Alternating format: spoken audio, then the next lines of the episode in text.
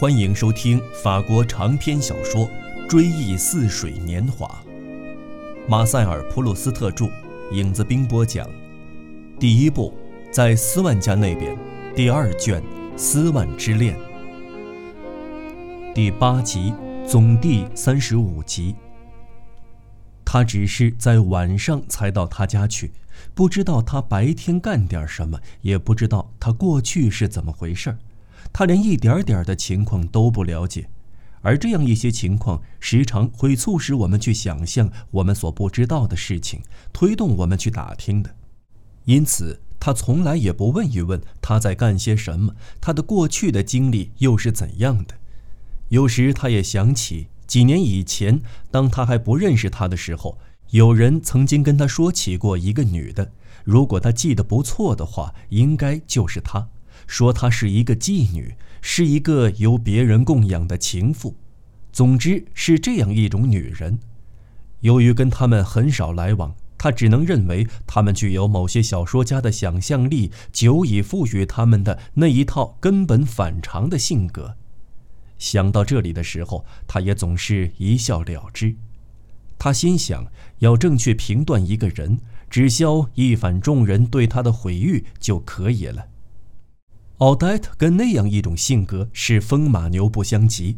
她善良、纯真、热爱理想，几乎不会撒谎。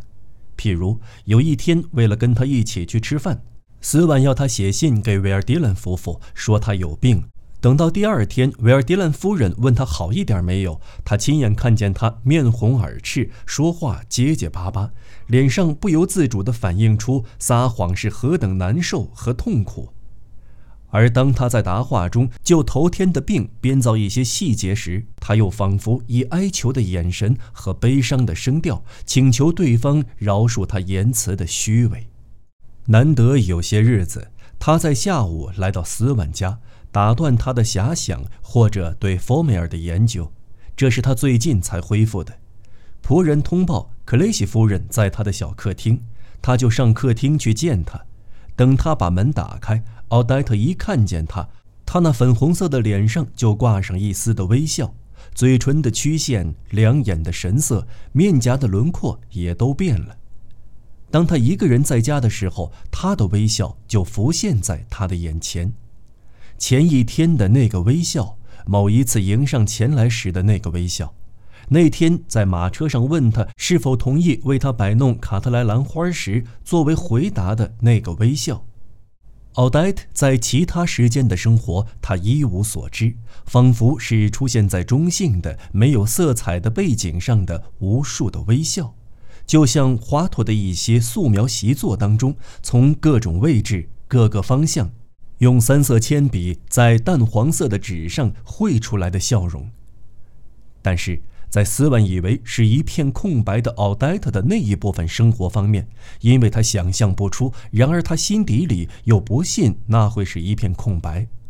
有一天，有那么一位朋友，他早料到他们两人在相爱，在谈到他的时候，只敢说些无关紧要的事，说他那天早上看见奥黛特走在阿巴迪西街上，穿了一件是有臭鼬皮的披肩，戴了一顶伦勃朗式的帽子。上衣上别着一束紫罗兰，这番描述使得斯万深为震惊，因为这就使他突然发现奥黛特除了跟他在一起以外，别有一番生活。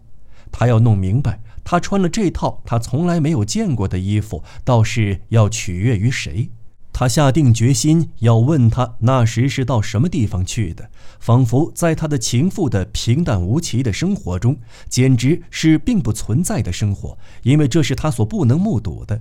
除了对他的微笑以外，唯有这件事是最重要的。戴了一顶伦勃朗式的帽子，上衣上别着一束紫罗兰外出。除了请他弹奏反德意那乐句，而不要弹玫瑰圆舞曲之外。斯万并不试图让他演奏他所爱好的曲子，也不试图纠正他在音乐和文学方面的低劣趣味。他很明白，他并不是一个智力高超的人。当他说他是多么希望跟他讲讲伟大的诗人们的时候，奥黛特心想，这就可以知道许多像伯雷利子爵那样一套浪漫的英雄诗体了。甚至还更加动人。至于佛梅尔，他问斯万这位画家是否吃过哪个女人的苦头，是不是哪个女人启发他画的画。而当斯万说这些问题谁也不清楚的时候，他对这位画家也就不感兴趣了。奥黛特常说：“我相信，如果诗歌真实，诗人说的全是他们所想的话，那就再也没有比这更美的了。可是诗人时常是最斤斤计较的人，这方面嘛，我倒是知道一点。我有个朋友，他爱过一个那样的诗人。”他在诗里谈的尽是什么爱情呢？天空呢？星星呢？好，他可大上其当。这位诗人花了他三十多万法郎。如果斯文想请教他什么叫做艺术美，教他诗歌或者绘画该怎么欣赏的话，那就要不了多一会儿，他就不爱听了，直说：“啊，我原来可没有料到是这么回事儿。”他感觉得出他是多么失望。因此，宁愿撒谎，说他刚才所说的都不算什么，都是鸡毛蒜皮。说他没有时间深入谈下去，还有好些东西没说呢。可是奥黛特赶紧就说：“什么？还有好些东西？你倒说说看。”可是他不说，他明知道他要说的在他心目中是多么的无关紧要，跟他所希望的相距又是那么的遥远。绝不会像他设想的那样耸人听闻，那样激动人心。斯万也怕奥黛特对艺术的幻想破灭了，对爱情的幻想也会同时破灭。确实，他觉得斯万在智力上并不像他原来设想的那么高明。你总是那么含蓄，我简直是莫测高深。斯万对金钱毫不在乎，对每个人都亲切，对人体贴。对这些，奥黛特越来越赞叹不已。一个比斯文伟大的人物，譬如说一个学者、一个艺术家，当他为周围的人所赏识的时候，在他们的情感当中证明这个人的智力果然是超群的时候，时常不是他们对他的思想如何赞赏，因为他们根本不能理解这些思想，而是对他的优良品质的尊重。使得奥黛特对斯万产生尊敬之情的，也是他在上流社会中的地位。不过，他也并不指望斯万把他引进上流社会中去。也许他感觉到斯万并不能在上流社会中取得成功。他甚至担心，他只要一谈起他，他的朋友就会透露出他唯恐别人知道的关于他的一些情况。因此，他要他答应，绝不要提起他的名字。奥黛特说：“他之所以不到上流社会的社交界中去，是因为他曾经跟一个女的吵翻了，而这个女的为了报复说过他的坏话。”斯万反对这种说法，他说：“可是并不是每一个人都认识你的那位朋友啊！不，坏话传千里，人心又都那么坏。”斯万虽然不明白那是怎么一回事。却也认为人心都那么坏和坏话传千里这两句话一般来说总是对的，这样的事例有的是。奥黛特那档子事是不是也是这样一个事例呢？斯万心里存着这样一个问题，但是存不了多久，因为他自己的心情也挺沉重，就跟他父亲当年面临难题时一样。再说，上流社会的社交界使得奥黛特如此害怕，也许他就不会产生进入这个社交界的强烈愿望。这个社交界跟他所了解的相去是如此之远，他是不会对他有个清楚的认识的。奥黛特在某些方面依然还是很淳朴的，譬如他跟一个歇业的女裁缝还保持着友谊，差不多每天都爬那又陡又暗又脏的楼梯去看她。然而，他还是拼命地追求派头。不过，他所谓的派头跟上流社会的人士的概念并不一样。对后者来说，派头产生于很少数一些人，由他们推广基于一定范围，离他们这个中心越远就越削弱，只是扩及到他们的朋友或他们的朋友的朋友这个圈子里，而这些人可说是登记在册的。这个名单上，上流社会中的人士能数得出来，他们对这样的事情无不知晓，从中提炼出一种口味，一种分寸，以致像斯万这样的人，只要从报纸上看到某次宴会有哪些人参加，用不着求助于他对社交界的那套知识，立刻就能说出这个宴会是怎样一种派头的宴会。这就跟一个文学家一样，只要听你念出一句句子，马上就能精确地评定出作者的文学价值。奥黛特属于缺乏这种概念的人之列，不管上流社会人士对他们是什么看法，这样的人多得出奇，社会各阶级里都有。他们心目中的派头根本不一样，按照他们所属的社会阶层而具有不同的样子，但都有这样一个特点：不管是奥黛特梦寐以求的也好，戈达尔夫人为之倾倒的也好，那就是人人都能直接学会。上流社会人士的派头，说实在的，也是人人都能学会的，但需要一定的时间。当奥黛特说某人只到够派头的地方去的时候，斯文就会问他所谓的够派头的地方是什么意思，他就会带着小看他的意思答道：“够派头的地方就是够派头的地方呗。像你这样的岁数还问人什么叫够派头的地方，你叫我怎么说呢？譬如说吧。”星期天早上的皇后大道，五点钟时的湖滨，星期四的伊甸剧院，星期五的跑马场，还有舞会。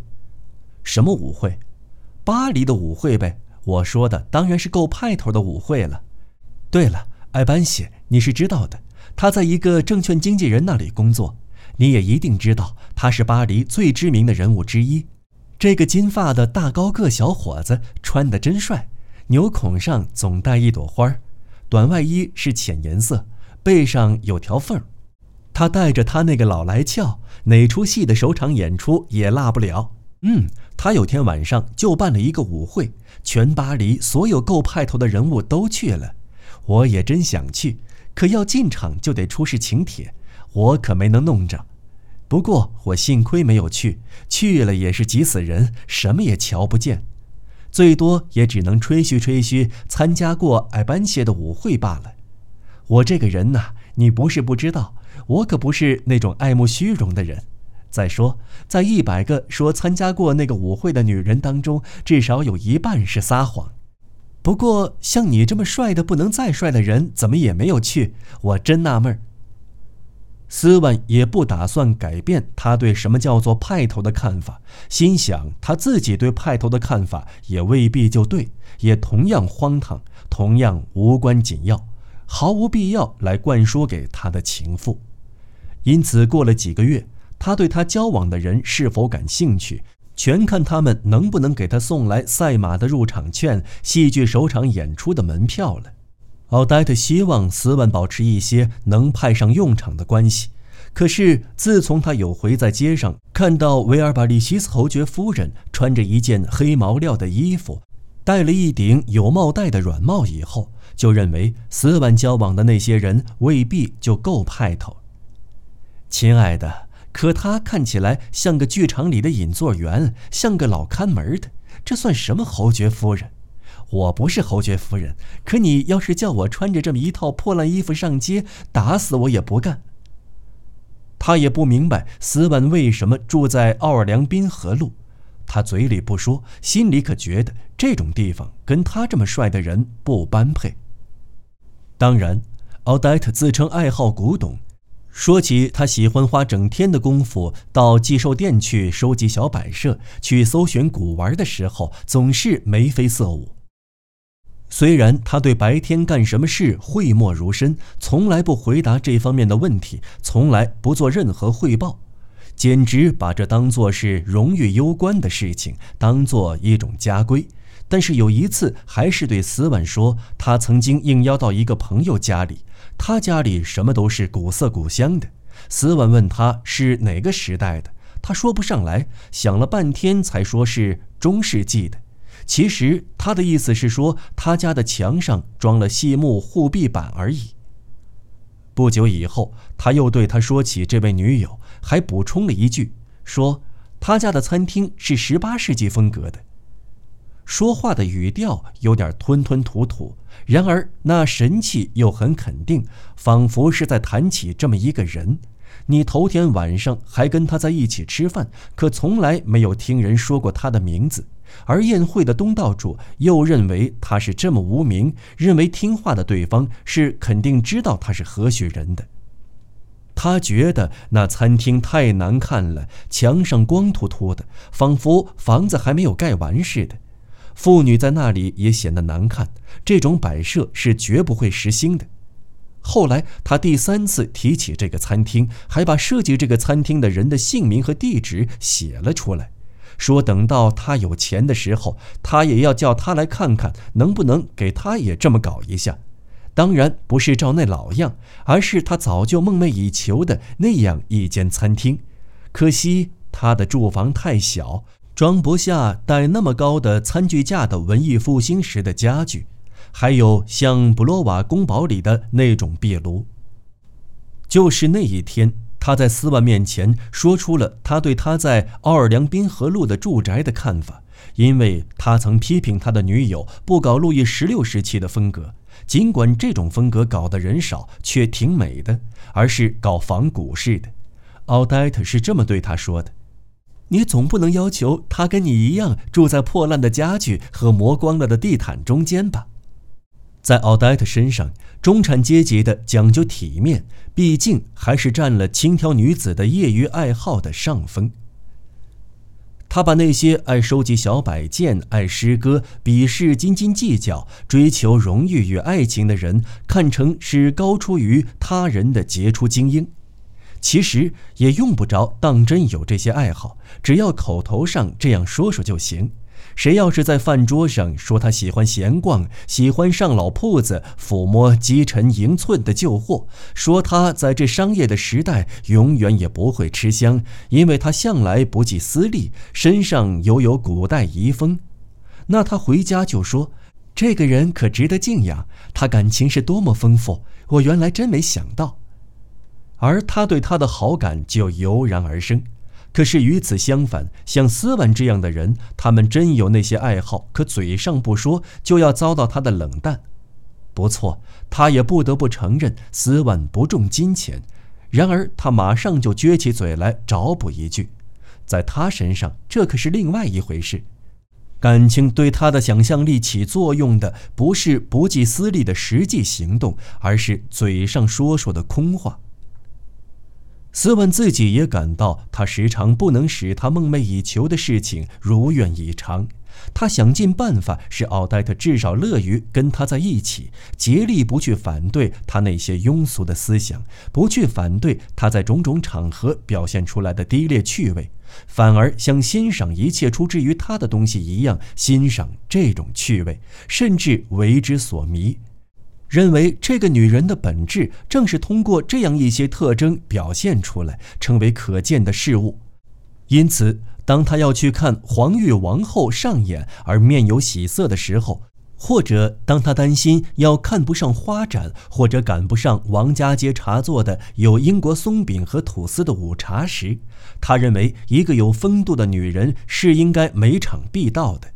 斯文就会跟我们大家看到天真活泼的孩子，或者呼之欲出的肖像时那样兴高采烈，感到他的情妇的心情在脸上表露无遗，禁不住上前捧起来亲吻。